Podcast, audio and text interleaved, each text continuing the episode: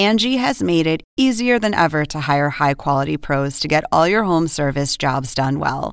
Just bring them your project online or with the Angie app, answer a few questions, and Angie will connect you with local pros who match your specific needs. Or book a service instantly at an upfront price. So join the millions of homeowners who use Angie to care for their homes and get your next home service job done well. Download the free Angie mobile app today or visit Angie.com. That's A N G I.com. Oppenheimer presenta. Llega a usted por cortesía de.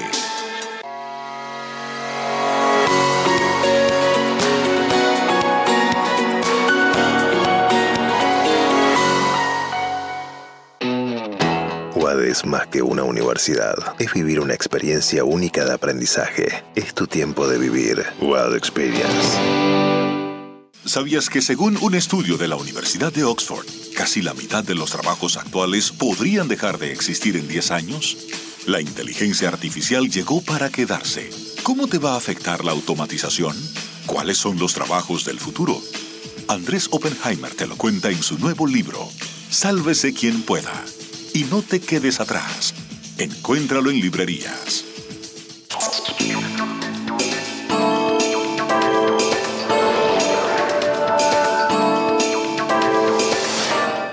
Hola, ¿qué tal? ¿Cómo les va? Soy Andrés Oppenheimer. Gracias por estar con nosotros. Hoy vamos a hablar sobre el país supuestamente más feliz de América Latina, Costa Rica.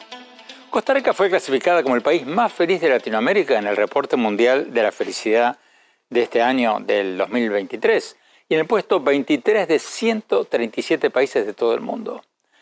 Pero hay problemas en el paraíso. La llegada masiva de refugiados de Nicaragua, Venezuela, Haití y hasta Rusia y Ucrania, entre otros factores, está creando problemas en este país que desde hace mucho tiempo está orgulloso de su democracia, de no tener un ejército, de respetar la naturaleza y de la cordialidad de su población. Hoy vamos a tener con nosotros al presidente de Costa Rica, Rodrigo Chávez, que acaba de cumplir su primer año en el cargo.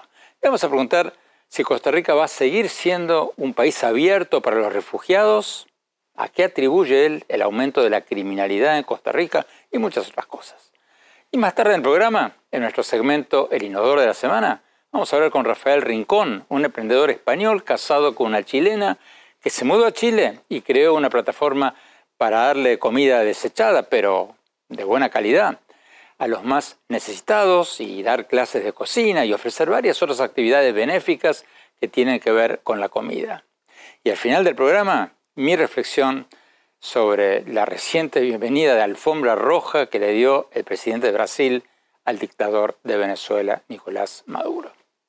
Bueno, vayamos directamente a Costa Rica, vayamos con el presidente de Costa Rica, Rodrigo Chávez.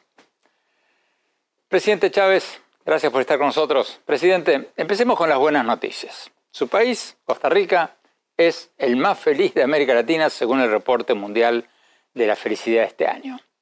Y no es la primera vez que sale número uno en la región.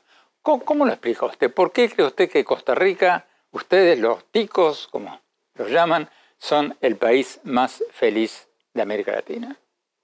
Andrea, yo creo que los costarricenses nos damos cuenta que tenemos una gran bendición de Dios de haber nacido en un país físicamente hermoso, de haber podido desarrollar una democracia con representación y derechos para todas las minorías, mujeres, LGBTI, un país que abolió el ejército desde hace setenta y pico de años, donde hay libertad absoluta de expresión, libertad de eh, empresa privada, etc. Es un país maravilloso al que hemos ido forjando como la nación, por ejemplo, que logró reversar la deforestación tropical eh, de un 27% de cobertura de, bosque que teníamos a más del 50% de nuestro territorio. Somos gente feliz y agradable, estamos cómodos con nosotros mismos y con nuestro lugar en el mundo. Verdadero paraíso, digo yo, sin querer sonar demasiado nacionalista. Bueno, pero como en todos los países, como decíamos recién, hay problemas. Hay problemas en el paraíso. Su canciller, Arnaldo Tinoco, dijo hace poco que la inmigración está rebasando los límites de lo razonable. Ustedes tienen una población de 5.1, 5.2 millones de personas y corríjame si me equivoco, unos 600.000 o más inmigrantes de Nicaragua, pero también de Cuba, de Venezuela, hasta de Ucrania y de Rusia. ¿Cuán grave es la situación de la migración hacia Costa Rica? ¿Es, es un récord histórico? Mire, Costa Rica es un país que se forjó a través de varias olas de migración, las del siglo pasado, del siglo XX, después de la Primera Guerra Mundial, después de eh, la Revolución Española, la Segunda Guerra Mundial, la crisis de Pinochet y Allende en Chile, más recientemente también argentinos, uruguayos, más recientemente muchísimos venezolanos y a lo largo de nuestra historia el pueblo nicaragüense. Somos 5.1, 5.2 millones de habitantes e inmigrantes no nacidos en Costa Rica, calculamos que hay un millón, es decir, un 20% de la población. Lo hemos hecho de corazón, hemos sido un país abierto. El tema es que a esos migrantes les damos escuela o educación, seguridad social, salud y seguridad pública. Eso nos está costando, dependiendo de quién calcule, entre 200 y 300 millones de dólares al año. En un país que está bajo un acuerdo con el Fondo Monetario Internacional que significa mucha disciplina fiscal. Al mismo tiempo, añádale las olas de migración de venezolanos que están yendo hacia los Estados Unidos a través del tapón de Darién en Panamá y la situación se nos está saliendo de las manos. Costa Rica quiere seguir siendo un ciudadano global, responsable, que es amistoso, que protege los derechos de las personas. Pero esto es un problema global y no solo nosotros tenemos que asumir la factura. Los países receptores de inmigración, Estados Unidos y Canadá especialmente, deberían ayudarnos más porque si nosotros fuésemos a aportarnos de una manera menos generosa, es muy probable que la migración les vaya a ellos. Lo que estamos pidiendo es eh, que todos seamos buenos ciudadanos globales, no solo Costa Rica. Pero Estados Unidos lo está haciendo porque el presidente Biden anunció hace poco, quizás bajo presión de sus rivales políticos, de los republicanos, un cambio de política para que las personas que piden asilo ya no puedan hacerlo dentro de Estados Unidos, sino que lo tienen que hacer en terceros países, como el suyo. Entonces, acaba la pregunta, ¿usted cree que eso va a aumentar aún más la presencia de migrantes nicaragüenses, venezolanos, cubanos y otros en Costa Rica mientras esperan su visa para ir a Estados Unidos? Mire, eso significa que ellos se tienen que parar en alguna parte. Colombia recibió durante el gobierno del señor Duque, expresidente, 800 millones de dólares de ayuda internacional de los Estados Unidos para compensar los costos de haber recibido tantísimos refugiados venezolanos y de un momento a otro abrió las puertas, facilitó la salida. Entiendo que están acompañando a los migrantes venezolanos a través del tapón de Darién y ya ahí el flujo sigue. Al Estados Unidos decir, tienen que solicitar refugio antes de llegar a la frontera de Estados Unidos, creo que es algo que se llama el capítulo 42, usted sabrá mejor. Este, esa regulación lo que va a hacer es que la gente se tenga que esperar ya sea en Costa Rica o en cualquier país hacia la frontera de los Estados Unidos. Y eso nos pone presiones adicionales. Eh, nos gustaría que Estados Unidos, que es un socio y un aliado muy cercano, nos ayudara más. Por supuesto que sí. Usted mencionaba 800 millones de dólares que le dio Estados Unidos a Colombia. ¿Cuánto le dan a, a su país, a Costa Rica?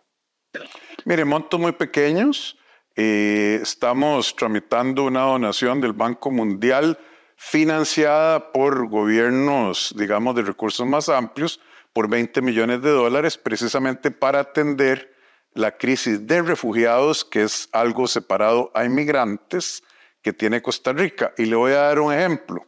Nuestro sistema de refugiados es tan generoso que llegando al país, usted marca el número 113 ya le atiende a alguien y usted dice, yo soy una persona que se me persigue en mi país por temas de raza, eh, o origen étnico, de, orientación sexual, de visiones políticas o religiosas, e inmediatamente con ese código usted puede empezar a trabajar y a recibir servicios públicos.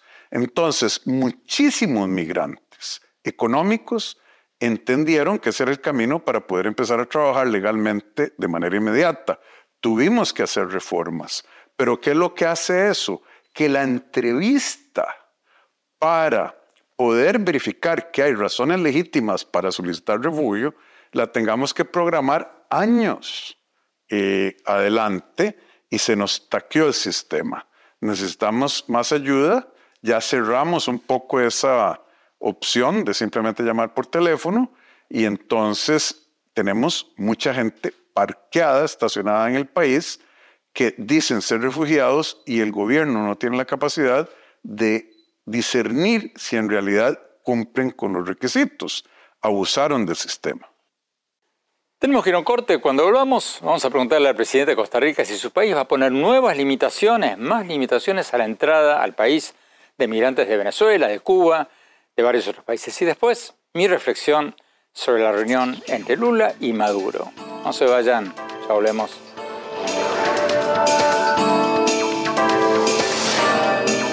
Exclusivas residencias de lujo frente al mar en Miami. El nuevo desarrollo de Fortune International Group y Chateau Group. Una ubicación privilegiada con inmejorables vistas al mar y la ciudad. The St. Regis Residences, Sunny Isles Beach en Miami, es el lugar perfecto para una vida soñada. La impecable arquitectura y el refinado estilo de St. Regis, junto con los exclusivos servicios y amenidades, ofrecen una experiencia inigualable.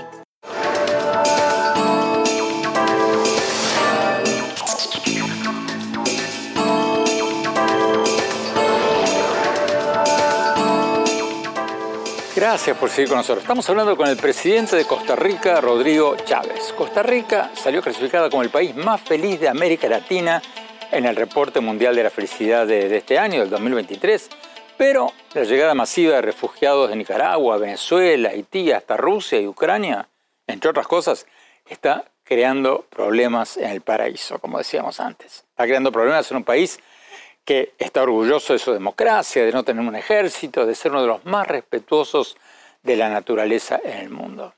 Sigamos con la entrevista.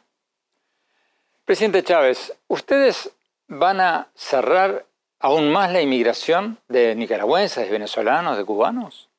Mire, nosotros lo que estamos haciendo es tratando de ordenar el sistema, de evitar que este, se utilice la figura de refugio, que es por razones humanitarias, para lograr estatus económico en el sentido de poder trabajar. Ya eso lo hicimos.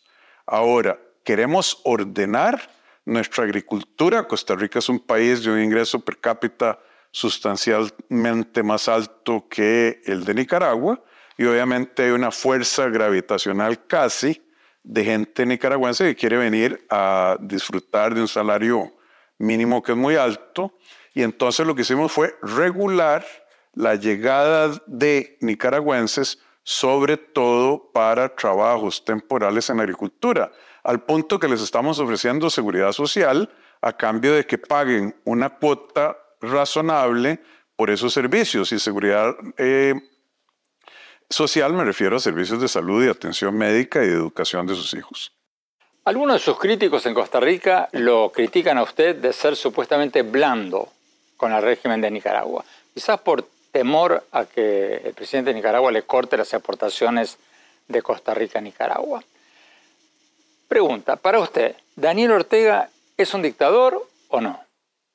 Mire, Costa Rica es un país que ha vivido a la par de Nicaragua desde que Augusto César Sandino y antes hizo su revolución, fuimos, apoyamos eh, al pueblo nicaragüense recibiéndolo a través de la historia durante la revolución sandinista y después.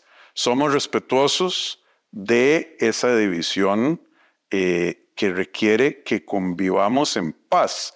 Sin embargo, Costa Rica no ha sido en lo más mínimo blando cuando ha habido que referirse a las violaciones de derechos humanos en Nicaragua, porque nos hemos pronunciado, y eso es materia de información y récord público, contra los abusos, contra los derechos humanos, la detención de los candidatos a la presidencia, la, la eh, el haber quitado la nacionalidad, volver apátridas a cientos de personas y hemos recibido, por ejemplo, a monjas eh, que fueron expulsadas con brazos abiertos, aquí lo tenemos. Queremos vivir en paz y denunciamos, sin embargo, que eh, en Nicaragua hay situaciones que desde el punto de vista democrático y de Estado de Derecho de Costa Rica son criticables y las hemos criticado. Entonces, ¿Es un dictador, Daniel Ortega? Mire, eso no me corresponde a mí. Eh, nosotros hemos dicho que el proceso electoral no debió haber incluido la detención de eh, candidatos políticos. En Costa Rica eso sería inconcebible de uno, mucho menos de tantos. Y eh, llamamos al pueblo de Nicaragua y a su gobierno a mejorar las condiciones de las personas que están detenidas políticamente y de reconsiderar el, la remoción, porque es la remoción civil de eh, esas personas que consideramos lamentables. Presidente, pero tendría que haber una reacción latinoamericana, regional, o sea, incluyendo Estados Unidos, a lo que está pasando en Nicaragua. Y si es así, ¿cuál tendría que ser esa reacción? ¿Habría que tomar más sanciones diplomáticas o comerciales o, o políticas o no? Mire, vea, Costa Rica, Andrés, seamos francos, nosotros somos un país desarmado, no tenemos ejército. Nos fundamentamos nuestra existencia, nuestra paz y obviamente el bienestar que esto provoca en el derecho internacional. Hemos hecho llamados en la OEA, en el marco del SICA, que es la comunidad eh, centroamericana, en cuanto foro internacional, para persuadir a la sociedad nicaragüense a cambiar estas cosas. Costa Rica no va a ir solo en esta actividad. Ya hay algunas sanciones que han impuesto otros países en términos de financiamiento de los organismos internacionales, el Banco Interamericano, el Banco Mundial, eh, el gobierno de Daniel Ortega eh, expulsó a las delegaciones de la Unión Europea, de la OEA misma, este, a la Cruz Roja Internacional, etc. Este es un tema internacional y Costa Rica se para junto a la gran mayoría de la comunidad internacional haciendo un llamado a arreglar estas cosas. Y yo creo que ya hay un esfuerzo. Presidente, hay una propuesta concreta reciente de la Organización Diálogo Interamericano con sede en Washington de suspender escalonadamente la participación de Nicaragua en el CAFTA, en el Acuerdo de Libre Comercio de Estados Unidos con Centroamérica y la República Dominicana. El grupo propone, por ejemplo, que se multen, se castiguen las violaciones a los derechos laborales de Nicaragua y que por lo tanto, por ejemplo, se tomen medidas contra sectores nicaragüenses como empresas textiles y de minería de, Nicaragua. ¿Qué, piensa usted de esta propuesta? Ahí hay un tema de política económica exterior de los Estados Unidos, la cual yo creo que ellos están valorando y en el caso de violaciones a los derechos laborales de las personas, a mí no me parecería descabellado que se consideraran eh, algún tipo de sanción económica, tarifas, impuestos de importación a las industrias que así lo violen. Pero esa es una decisión total y absolutamente unilateral de los Estados Unidos en el contexto de la relación de los dos países, Nicaragua y Estados Unidos. Tenemos que ir a un corte. Cuando hablamos, vamos a preguntarle al presidente de Costa Rica sobre el récord de homicidios en su país. Y más tarde, mi reflexión sobre la reciente reunión entre Lula y Maduro. No se vayan, hablemos.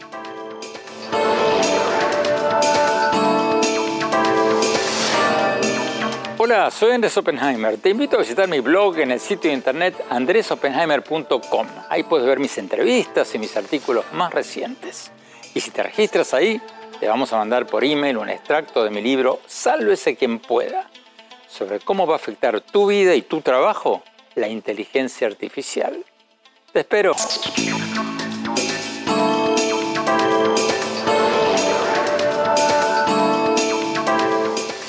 Gracias por seguir con nosotros. Estamos hablando con el presidente de Costa Rica, Rodrigo Chávez. Costa Rica, como les contábamos antes, salió clasificada como el país más feliz de América Latina en el reporte mundial de la felicidad de este año, el 2023. Pero, como hablábamos antes, hay crecientes problemas en el paraíso. Hay crecientes problemas en este país que se enorgullece de ser una democracia desde hace mucho tiempo, de no tener ejército, y de ser uno de los más respetuosos de la naturaleza del mundo. Sigamos con la entrevista. Presidente, hablemos de la seguridad. Costa Rica cerró el año pasado, el 2022, con la cifra de homicidios más alta de su historia. ¿Cómo piensa cambiar eso? Mire, primero que todo entendamos qué es lo que está pasando. En Costa Rica lo que hay es una situación donde nos hemos convertido en el principal principal reexportador de cocaína en el mundo. Es decir, la cocaína viene a nuestro país, el negocio de los narcotraficantes es subirla a un contenedor que eh, tenemos muchísimo comercio internacional con Europa y Estados Unidos y exportarla allá. También hay una creciente cantidad de eh, tráfico de drogas dentro de nuestro país. Entonces, la violencia que usted menciona es fundamentalmente resultado de ajustes de cuentas, eh, robo de droga entre, entre pandillas y luchas por territorio entre ellos. No es que los ciudadanos normales, por ponerle una etiqueta inadecuada, estamos sufriendo una ola de violencia. Hay guerras de pandillas. Esa es la situación. ¿Cuáles son los elementos de eh, solución del tema, Costa Rica empieza muy pronto a escanear, es decir, a hacer una revisión no intrusiva, pero de alta tecnología, de todos los contenedores que entran y salen del país. Repito eso, 100% de los contenedores. Hasta donde yo sé, ningún país del mundo lo hace. Y eso nos va a evitar importar también la materia prima de fentanilo para elaborarla aquí y tratar de hacer lo mismo con la cocaína. Eso nos va a quitar una enorme presión en términos de violencia porque le quita los recursos, el valor agregado, el modelo de negocio a las bandas internacionales de narcotráfico. ¿Pero eso va a alcanzar para reducir la criminalidad? ¿Qué más van a hacer? El problema de la criminalidad tiene tres patas para resolverse. Uno es el accionar de la policía, que es, en el caso de Costa Rica, administrativa, preventiva y que puede actuar únicamente en casos de flagrancia. Lanzamos la operación Costa Rica Segura con excelentes resultados en detenciones, decomiso de armas, este, intervenciones de centros de venta de drogas, etc. La policía está haciendo bien su trabajo. Al mismo tiempo, el marco judicial, el marco jurídico de Costa Rica es insuficiente para temas de crimen organizado de esta naturaleza. Hay demasiada eh, permisividad en términos de ejecuciones condicionales de la pena, gente a los que se les ponen brazaletes de ubicación y están fuera de la cárcel, pero dentro del marco de la ley.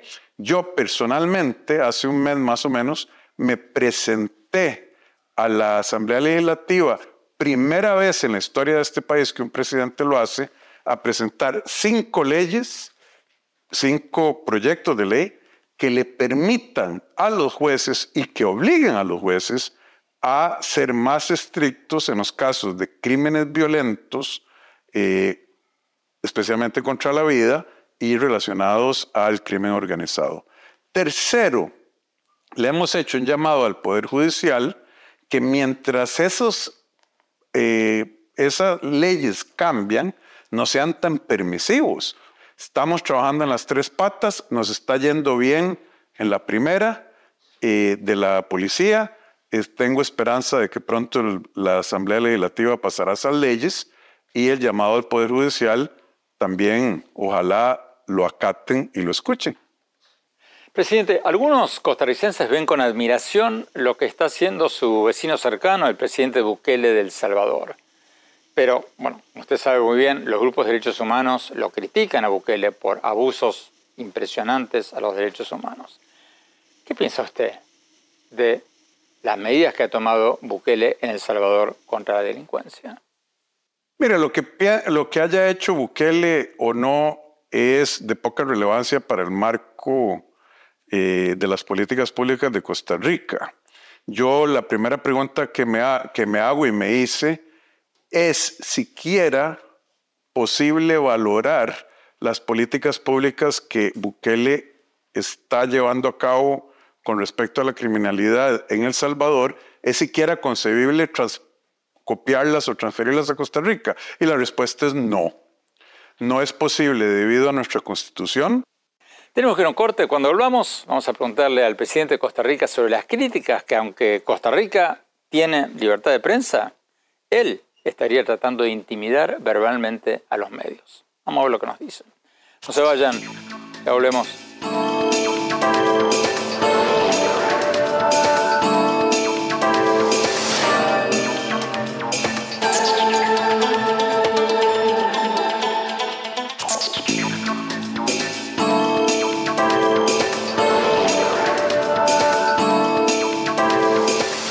Gracias por seguir con nosotros. Estamos hablando con el presidente de Costa Rica, Rodrigo Chávez.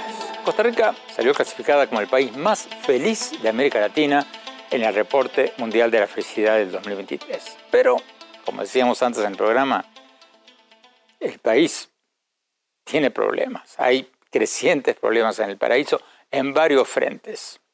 Sigamos con la entrevista.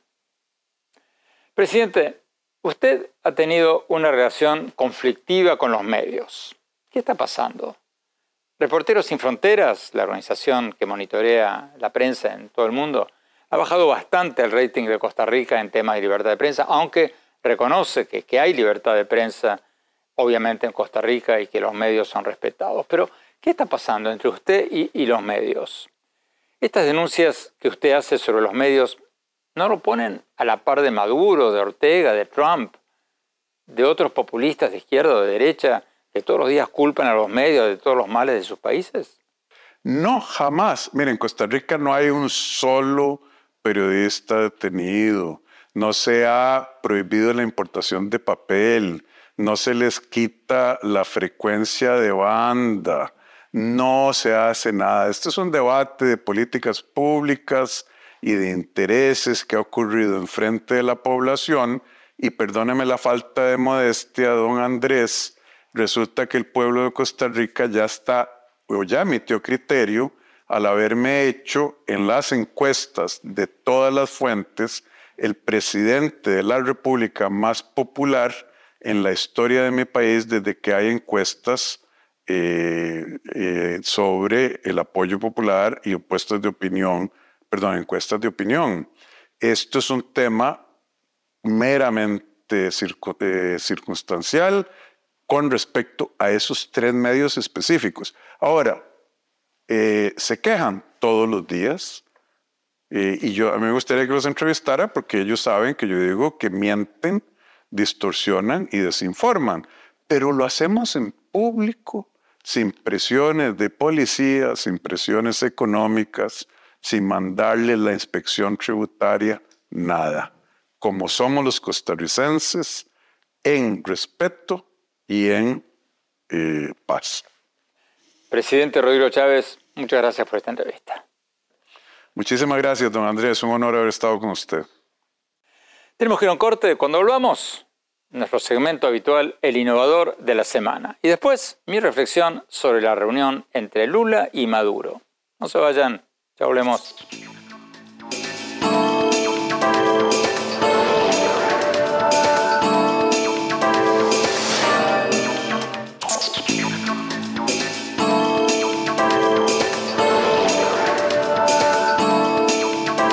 Gracias por seguir con nosotros. Vamos a nuestro segmento habitual, el innovador de la semana. Hoy les vamos a presentar a Rafael Rincón. Rafael es un emprendedor español casado con una chilena que se mudó a Chile y creó una plataforma para darle comida desechada, pero de buena calidad, a los más necesitados. Además, dan clases de cocina y ofrecen varias otras actividades benéficas que tienen que ver con la comida. Su fundación, Gastronomía Social, tiene más de 20 empleados fijos y unos 80 voluntarios. Se creó al principio de la pandemia, funciona en Chile y en España y está planeando abrir en Perú, Colombia y Argentina. Vamos a la entrevista. El innovador de la semana es presentado por falabella.com. Un nuevo punto de partida. Rafael Rincón, muchas gracias por estar con nosotros. Rafael, cuéntanos por favor, ¿qué hace tu fundación? Eh, lo que hace la fundación es eh, une a los actores de la gastronomía para provocar eh, cambio social a través de las diferentes posibilidades de acción que la industria gastronómica tiene en términos de generar alimentación para quienes lo necesitan, crear puestos de empleo, crear sistemas de rescate de alimentos, de economía circular. Entonces lo que hacemos es agitar la industria gastronómica, unir a los actores para provocar cambio social. Dame un ejemplo concreto, por favor.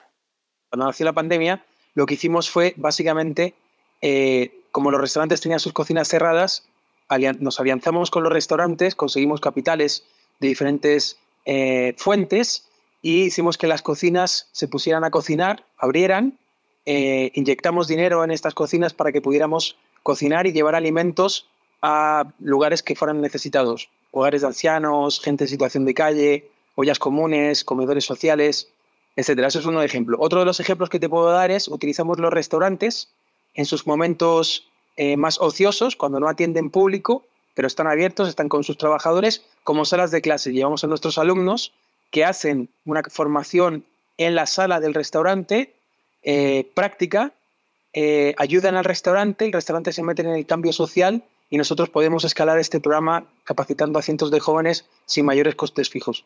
Rafael, hay muchas empresas sociales y fundaciones que se dedican a juntar comida desechada por los agricultores o por los vendedores o por los restaurantes y venderlas o regalarlas a, los pobres. ¿Qué, hacen ustedes de nuevo? Sí, bueno, nosotros eh, hemos creado un sistema que se llama formación gamificada comunitaria. Eh, cuando hablo de gamificado significa que creamos eh, diferentes estímulos, recompensas para los beneficiarios o los usuarios del sistema. Eh, entonces, cuando tú tienes interacciones con el sistema, cuando pasas desafíos, cuando terminas un curso, cuando compras un curso, cuando haces cualquier acción dentro de este ecosistema que hemos creado, ganas una moneda digital, es un token, no, es, una, no es una criptomoneda, es, una, es un token, y con ese token tú puedes generar diferentes acciones dentro del ecosistema. Puedes acceder a más contenidos o puedes donárselos a la fundación para que la fundación, con esa bolsa de, tokens que se están generando, vaya becando más personas. Cuéntame tu historia, Rafael. Tú, tú eres español. Yo soy español, nací en Madrid, en una familia de gastrónomos, en eh, una familia que era parte de Slow Food, Luego tomé la decisión de que universitariamente irme al, universo de la creatividad, estudié publicidad para poder mezclarlo. Eh, viví en, Inglaterra durante dos años, em, viví en Barcelona, que fue donde terminé la carrera, conocí a mi mujer chilena, me la presentó mi mejor amigo. Tomamos la decisión de venirnos a vivir a Chile, a formar familia. Y cuando llegué a Chile y a Latinoamérica me di cuenta de, que había ausencia de cosas hermosas que, que están presentes, pero no están no son visibles. Entonces ahí eh, tomé la decisión de dedicar mi vida al emprendimiento gastronómico. Rafael Rincón, muchísimas gracias, muchísima suerte. El innovador de la semana es presentado por falabella.com, un nuevo punto de partida. Qué bueno esto de recoger comida desechada por razones estéticas, pero de buena calidad y dársela a los pobres. Como se han dado cuenta quienes siguen de cerca este segmento del programa, yo tengo una gran admiración a los innovadores que crean empresas que valen cientos o miles de millones de dólares. Pero tengo todavía más admiración por los innovadores sociales que crean empresas sociales o, o fundaciones exitosas. Bueno, tenemos que ir a un corte. Cuando volvamos, mi reflexión sobre la reunión de Lula y Maduro en Brasil. Ya volvemos.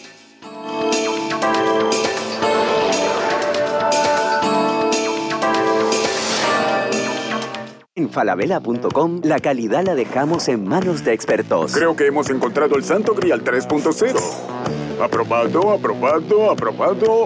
¡Uh, caracoles! Miles de marcas, miles de emprendedores, la mejor calidad. Todo lo que necesitas está en el nuevo falabella.com. Descarga la app.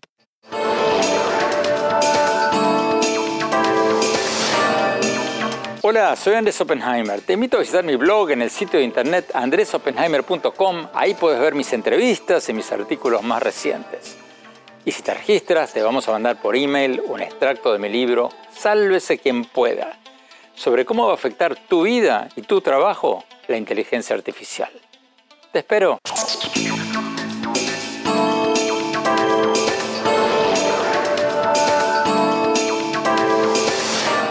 Gracias por seguir con nosotros. Hace pocos días el presidente de Brasil, Luis Ignacio Lula da Silva, le dio una bienvenida de alfombra roja en Brasil al presidente de Venezuela, Nicolás Maduro. Después de varios años en que Brasil se había distanciado de Maduro por sus violaciones a los derechos civiles y humanos. Maduro, por supuesto, niega estas denuncias de violaciones a los derechos humanos. Pero Lula no solo invitó a Maduro a una cumbre de presidentes democráticamente electos de Sudamérica, sino que en una conferencia de prensa conjunta con Maduro ignoró el fraude electoral de Venezuela con que Maduro se religió en el 2018, denunció las sanciones de Estados Unidos y otros países contra el régimen de Maduro y describió las denuncias masivas de violaciones a los derechos humanos en Venezuela como una narrativa que se construyó contra Venezuela. Cierro comillas. Parece una broma, pero Lula dijo eso, que se había construido una narrativa contra Venezuela según la cual Venezuela es un país antidemocrático y autoritario, y dijo que Venezuela tiene que deconstruir esa narrativa, agregando después que Venezuela puede hacer eso celebrando elecciones como corresponde en el 2024. Pero el hecho es que Lula no mencionó que países como Estados Unidos y varios de la Unión Europea consideran que la última vez Maduro se religió fraudulentamente tras arrestar o exiliar a sus opositores más populares. No mencionó que en Venezuela hay censura de prensa y lo más importante, no mencionó que según organizaciones de derechos humanos como Human Rights Watch, la policía y otras fuerzas de seguridad de Maduro fueron responsables de más de 19.000 ejecuciones extrajudiciales por resistencia a la autoridad entre el 2016 y el 2019. Repito, repito para que nadie se le escape esto, 19.000 ejecuciones extrajudiciales. 19.000 personas que tienen madres, padres, en muchos casos hermanos, hijos. 19.000. ¿Por qué Lula no menciona nada de esto? ¿Por qué le dio oxígeno político a Maduro al recibirlo con honores y se puso del lado de él pidiendo el levantamiento de sanciones internacionales contra Venezuela? En el peor de los casos, porque Lula está tratando de quedar bien con su base de izquierda en Brasil. En el mejor de los casos, porque Lula quiere ser un líder regional y quiere ganarse la confianza de Maduro para exigirle en privado que permita elecciones libres en el 2024. Pero la gran pregunta, ¿hacía realmente falta tanta genuflexión por parte del presidente de Brasil? ¿Llamar narrativa a la caracterización de un Estado autoritario? Hay que preguntarse, ¿hubiera hecho lo mismo Lula con el ex dictador de Chile, Augusto Pinochet, lo hubiera recibido en una visita oficial. Hubiera dicho que los muertos y desaparecidos de Pinochet eran parte de una narrativa construida contra Chile. ¿Le hubiera aconsejado a Pinochet tratar de cambiar esa narrativa como si fuera un problema de marketing, de relaciones públicas? Por supuesto que no. Si Lula quiere ayudar a restablecer la democracia en Venezuela, tiene que ser más cuidadoso con lo que hace y con lo que dice.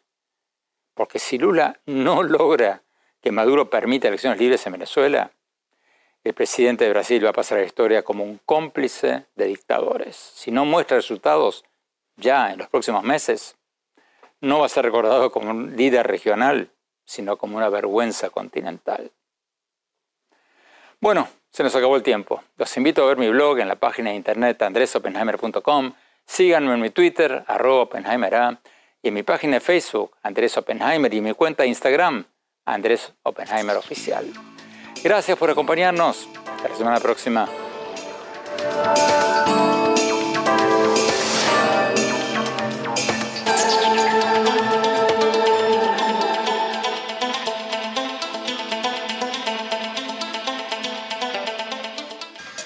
Oppenheimer presenta. Llega a usted por cortesía de...